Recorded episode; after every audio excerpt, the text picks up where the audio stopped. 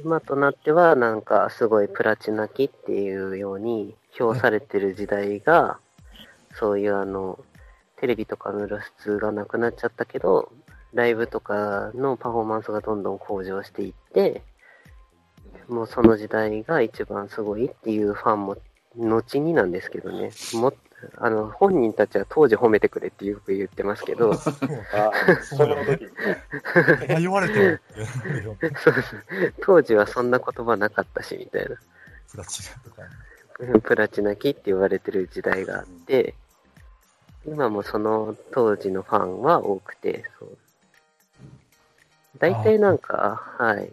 あの、モーニングのファンの方って、黄金期って言われるあの、ザ・ピースとか、あの、初期の頃が好きな方と、その、高橋愛さんがリーダーだったプラチナ期っていう時が好きな人と、割と最近のあの EDM 路線が好きな人の 3, 3種類ぐらいが多くて。そうなんですよ。なるほど。そんな感じですね。なるほど。じゃあ、その、プラチナ期ってのは、なんだろう、あの、大英の最後の打線みたいな感じなんですかね。大英の最後の打線っていうと、あれですか、2004年、あの、あれでしたっけ？あの、100打点カルテットの次の年ぐらいでしたっけ？のあたり。うん。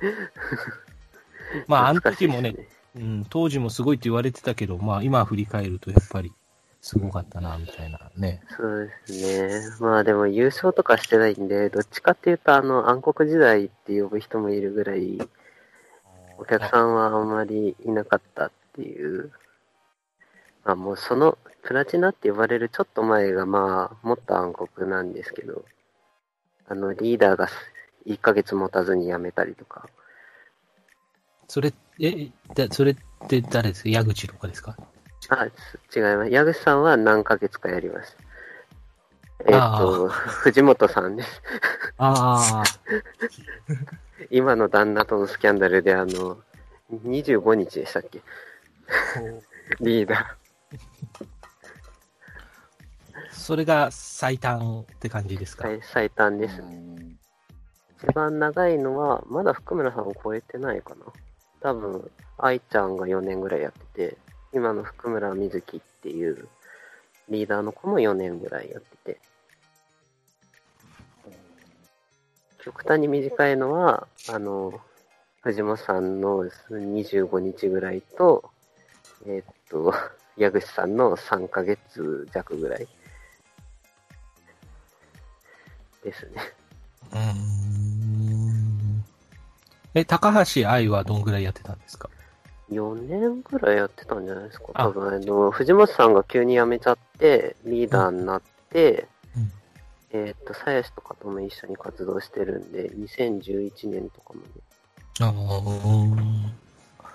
じゃあ、じゃあまあ、その辺の要は、藤本、矢口とかがスキャンダルで、抜けて、その、こう、いろいろ失ってった時を支えたっていう感じの。そうですね、パフォーマンスで、まあ、あの時代は愛ちゃんと田中玲奈さんが、はいはいはい、はい、ホットハンドで、で、まあ、あと、新垣梨沙さんとか、はいはいはい。亀、亀入さんとか、まあ、左右、左右はまあ、左右もですね、道毛さゆみ。ああ、はいはいはいはい。さんとか、あと、じゅんじゅんりんりんが両サイドにいて、あの、中国の方がいらっしゃったんですけど、ああ、なんか話題になってましたね。はい。はい。はい、あと、まあ、そうですね。この前辞めた三谷愛香っていう八期の子と、あれ私なんか誰か一人ぐらい忘れてる気がする。え、あ、だ、だいたいあってますよね。で、あと、くすみこはるとか。ああ、はいはいはいはいはい。最近オスカーに行ってドラマ出たりしてますけど。へえー。はい。あキラリンレボリュー。ションとかのアニメで結構有名な、になった子が。なんか、モデルやってる子とかいませんでしたっけあ、そうですね。。モデルもやってました。それがくすみでしたっけそうですね、多分。あ、そっかそっか。なるほどね。その辺まではギリギリなんとなく、うん曲はあんまり聞いてなかったけど、にその芸能の話題とかで聞いてた気はしますね。そうですね、なんか、そのプラチナ期っていうのがほぼほぼ失恋の曲みたいな、なんか暗い曲ばっかり歌ってた時代で、うん、うん、うん。うんもう私の一番好きな曲は、あの、へ部屋で、あの、ワイシャツにアイロンかけてたりとかするんですけど、ワイシャツではないのか、洋服にアイロンかけるんです。てるみたいな。でも物物悲しい感じの曲がね。そう。なんか、いやー、好きだから別れなきゃいけないんだけどな、みたいな曲 ばっかりなんで。たまにそれを挟むのもわかるけど、それが続くっていうのはね、ねあの三部作。そう、なんか悲しい女の三部作とか呼ばれてるんですけど、一部では。えーそ、その頃は、あれですか、プロデュースは相変わらずツンクの時代っていうことなんですか？そうですね、つんくさんが多分、高橋愛さんとかのイメージで、とか、うん、うん、なんだろうな、周りの環境に、あの、いわゆる48グループとかが流行り出して、うん。もっと上に行きたいのに行けないみたいな心境を表現するのにああいう曲を書いたってつんくさんは後に言ってましたけど、はい、はい、はい、はい。なるほど。高橋愛さんとか新垣梨沙さんとかのうん。心境を表現するのにああいう曲を書いたって後に言ってましたけあははは。なるほどね。そっど、か。はい。まあ、そういうプラチナ期、まあ、だんだんみんなが、その、あんまりメディア露出も少しずつ減って、はいちょっとわかんなくなった頃って、まあ、当然世間的には多分48とか、それこそ、あの、この番組のパート1で紹介したももクロとかが出始めて、ちょっと違う、そうです違う流れが世間的にはね、あの、ゆえにもうムスがちょっと苦境に立たされてた、耐える時代だったと思うんですけど、はい。なんか僕の記憶だと多分その辺頃の時代って、その、何ですか、ハロプロ的にも、モームス以外のグループとか、ちょっとこう、頑張ってたのかなみたいな印象があったんですけど、ああ、そうですね。ベリその辺のーズ工房とかキュートとか、はいはいはい。それこそあの、つぐながでしたっけ？ももこ、あ、つぐながももこさん、ももち。ももちかう。んそうそうそう。はいああいったのが結構、頑張ってたというか、出てきたというか、そうですね。つぐながさんは、もう、十、十何年やられてましたけど、えー去。年引退されて、うん今は一般人ですけど。なんかあれですか、ほぼさんかなんかになったんでしたっけ？あ、そう、もともと、あの、小学校とかの教員免許を取ってて、あの、ベリーズ工房やってる時から。うんうんうん。で、そういう道に進みたいって言って、もう引退しますってなったんですけど、まさかベリーズの中で一番最初に、ね、イン芸能界以外の道を選ぶのがあの方だとは思わなかったですけど、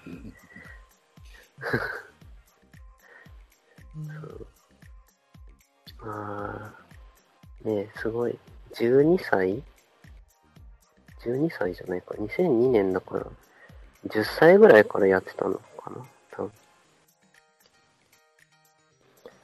そうですね。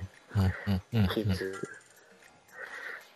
お あの、尾関舞ちゃんっていう、あの、元巨人のコーチの尾関達也さんの娘が今ハロプロにいるんですけど、その子が生まれた年にアイドルになってるので、嗣永さんは一緒に活動してたんですけど、あそうそうそう。だからもう結構長い間やられてましたね。うん。ですよね。まあ、尾関があれか。あの、あれですよね、メジャー帰りの尾関ですよね。メジャー帰りの、はい。後に横浜とかいろいろ行ったもともと西武でしたよね。西武ですね。ね。そっかそっか。まあ、野球で言うと、まあ、あれか。あとは、あの、カントリー娘がマー君の嫁か。あそうですよねうん。野球で言うと、まあ、みんな、なん、タンポ何ポ野球選手とみたいな。あるな。野とか？そうですねあ。そうそうそうそう。あの、三三期でしたっけ？のタンポポが、うんタンポポっていうあのシャフレっていうかユニットがあったんですけど、うんえっと、野上の奥さんと、うん。ロッテの南の奥さんと、うん。うん、あの、日ハムの杉浦の奥さん。あはいはいはい が同じグループだなって、この前曲を見て思いましたね。なるほどね。じゃあ結構ね、球界にも貢献してるっていうことですそうですね。うん。あとあれですよね、ハマースキーさんが、はい好きな方もなんか野球が好きでみたいな。そうですね。はい。あの、現メンバーの子なんですけどまあ、この、モーニング娘。好きになる前から野球好きのアイドルがいるっていうことで、この子を先に知ってたんですけど、うんうん。まあ、そこからモーニング娘。を見るようになって、まあ、一番やっぱこの子を推しっていうか、一番好きでよく見るんですけど、あの、牧野マリアっていう子なんですけどね。まあ、結構その、筋金入りのっていうか、まあ、めちゃくちゃ日ハムファンの子なんですけど、えあの、結構そのモーニング娘。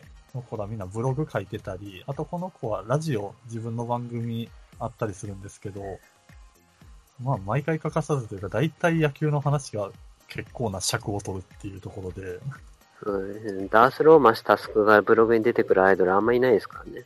そうね。ダース？ダースの話はしないね、普通はね。とか、そうですね。大体最近だと、ヤンキースか日ハムの話ばっかりしてますね。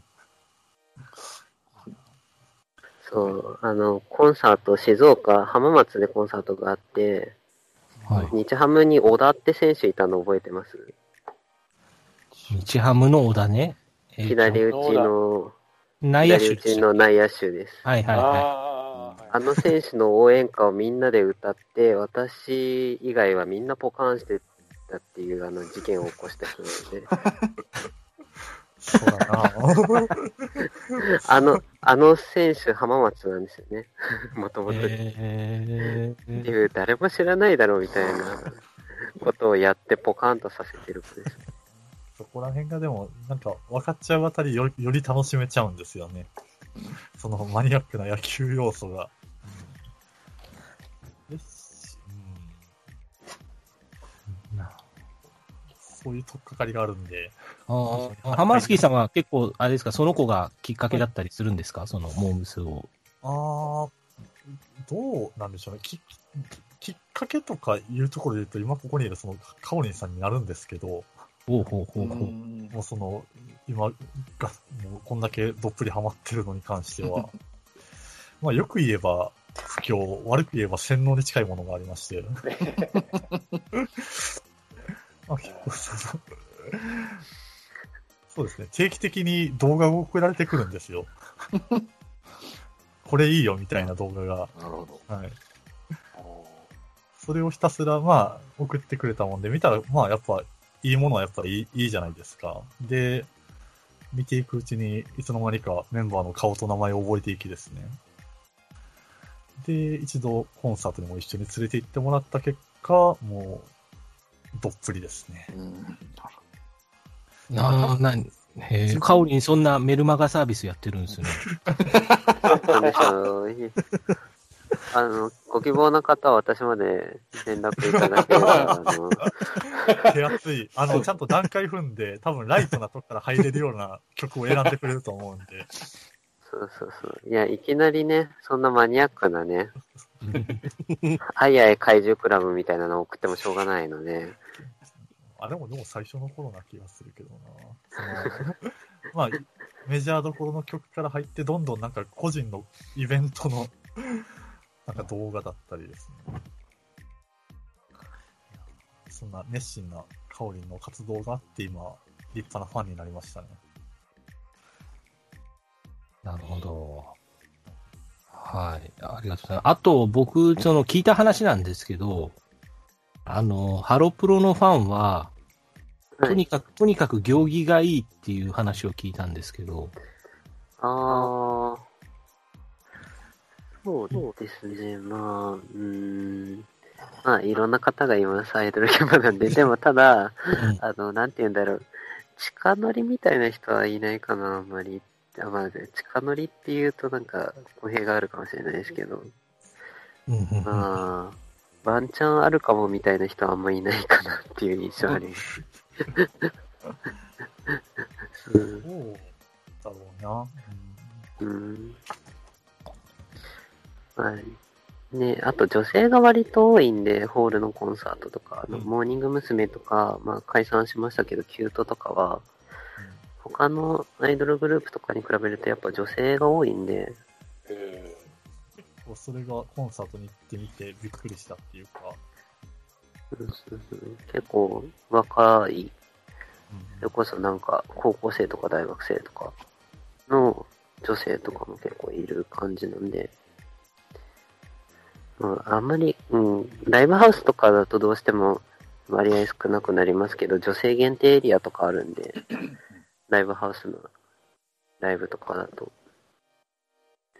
そういうのを作っても、だい結構人が集まるぐらい、男女比は多分結構、うん女性の割合高いかもしれないです。他のあの、グループとかに比べると。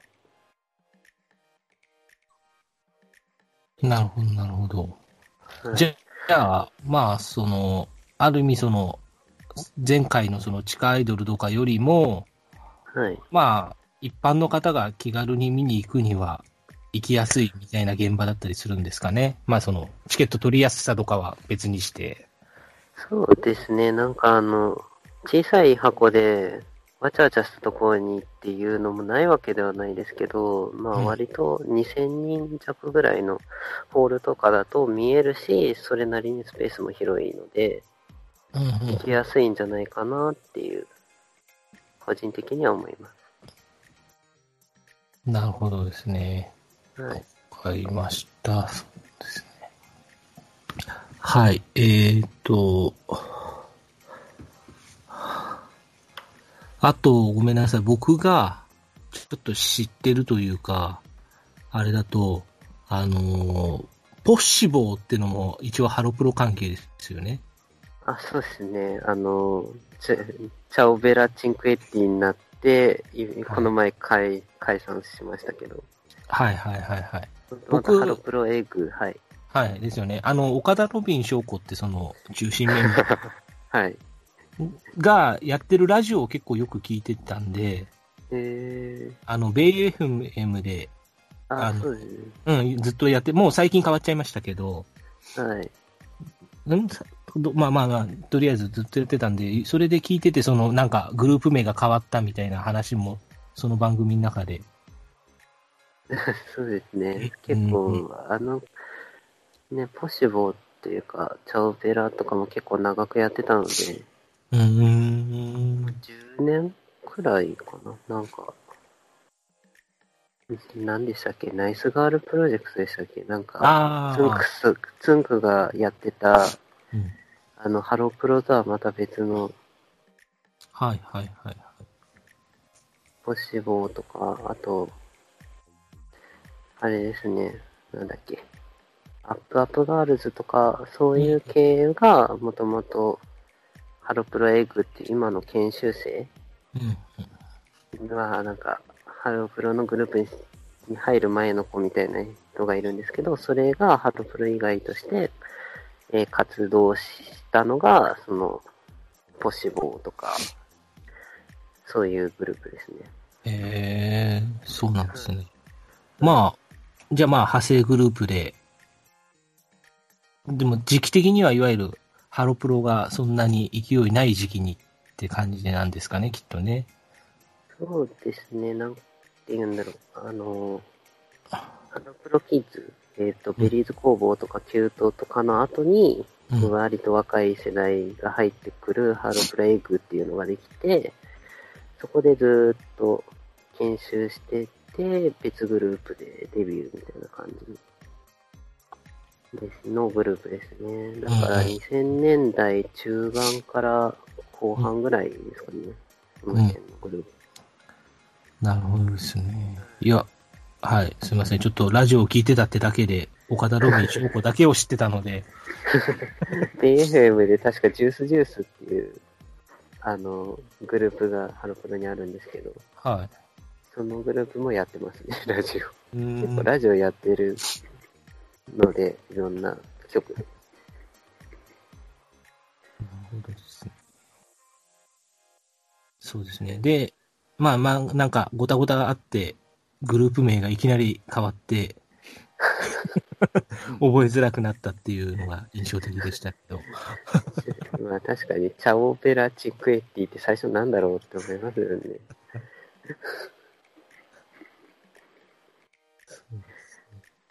はい、ありがとうございます。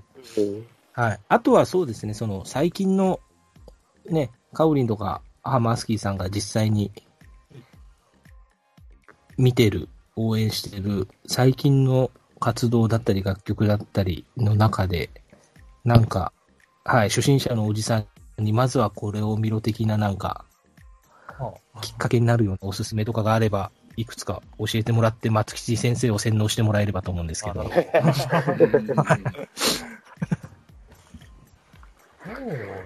ろうな。すごい。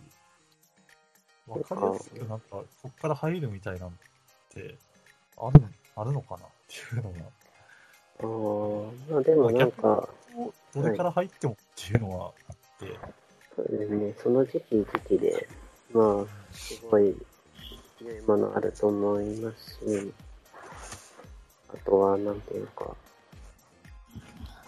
うんそうですね、その、まあいろんな好みとかもあると思うんで、あれなんですけど、はい。えっと、 One, Two, Three っていう曲があって、はい。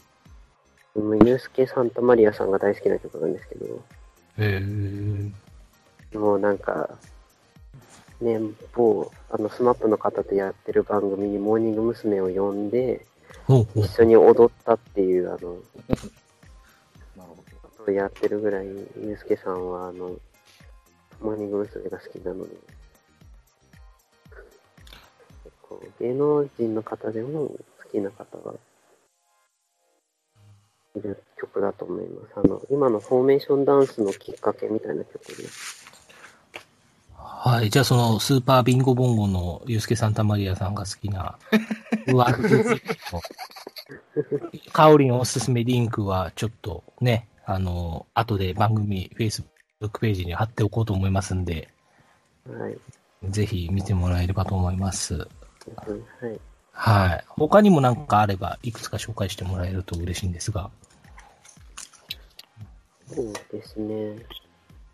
何がいいと思いますか？ハマースキーさんは。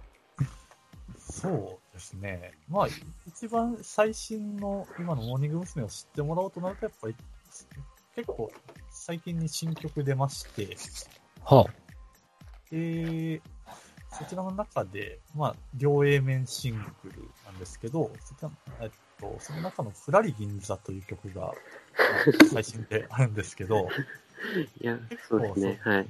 まあ、どっちかというと、その、今のモーニング娘。のやってる曲の王道ではなくて、ちょっと昔の歌謡曲みたいな雰囲気で、すごい、まあ、耳にすごい馴染みやすい曲なんですけど、まあ、これなんかは結構、そうですね、今こういう感じでモーニング娘。やってますよっていうところで、聞いていただくのもいいのかなとそうですね。うん、そうですね。だから今の若い子向けっていうよりはちょっとその、ムーディーな、ちょっと昔の感じのが、いろんな世代の人に聞いていただけるんじゃないかと思いますね。はいはいはい。あの、これは僕も YouTube はい。事前に見てたんですけど、はい。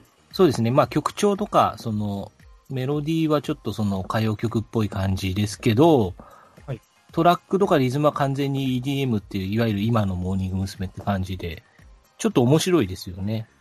そうですね。うん。結構、ダンスとかの動き自体は激しめだったりは。はいそうですね。もう真ん中にいる石田あゆみさんを見るのが私は好きです、この曲は。うん。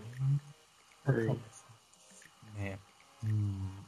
まあ、その今週、まあ、そのテレビで FNS 歌謡祭だったり、この前は NHK で歌コンってあったんですけど、そういうとこでも、そのテレビ向けで結構披露してるのを見ると、やっぱいろんな年齢層の人に向けて結構受けがいい曲なのかなっていう印象はね、あるので、そうですね。うん。面白い曲ですよね。うんおすすめですね。自由な国だからじゃなくて、こっちは上げるところがなんか染まってきたな感があるんですけど、個人的には。うん。どんどん、そうですね。マニアックな方には走ってるとは思うんですけど。うん。でも一曲の方がどっちかっていうとなんだろう、あの、今のモーニング娘。っていうか、フォーメーションダンスっぽい、うん。自由な国だからっていう曲で、そう、そう。そうで。すね。あっちは、うん、の方がなんかダンス的には、そう、今のモーニング娘。のあのフォーメーションを作るっていう意味では、あっちの方が近いかなとは思いますね。まあ私もフラリ銀座の方が大好きなんですけど。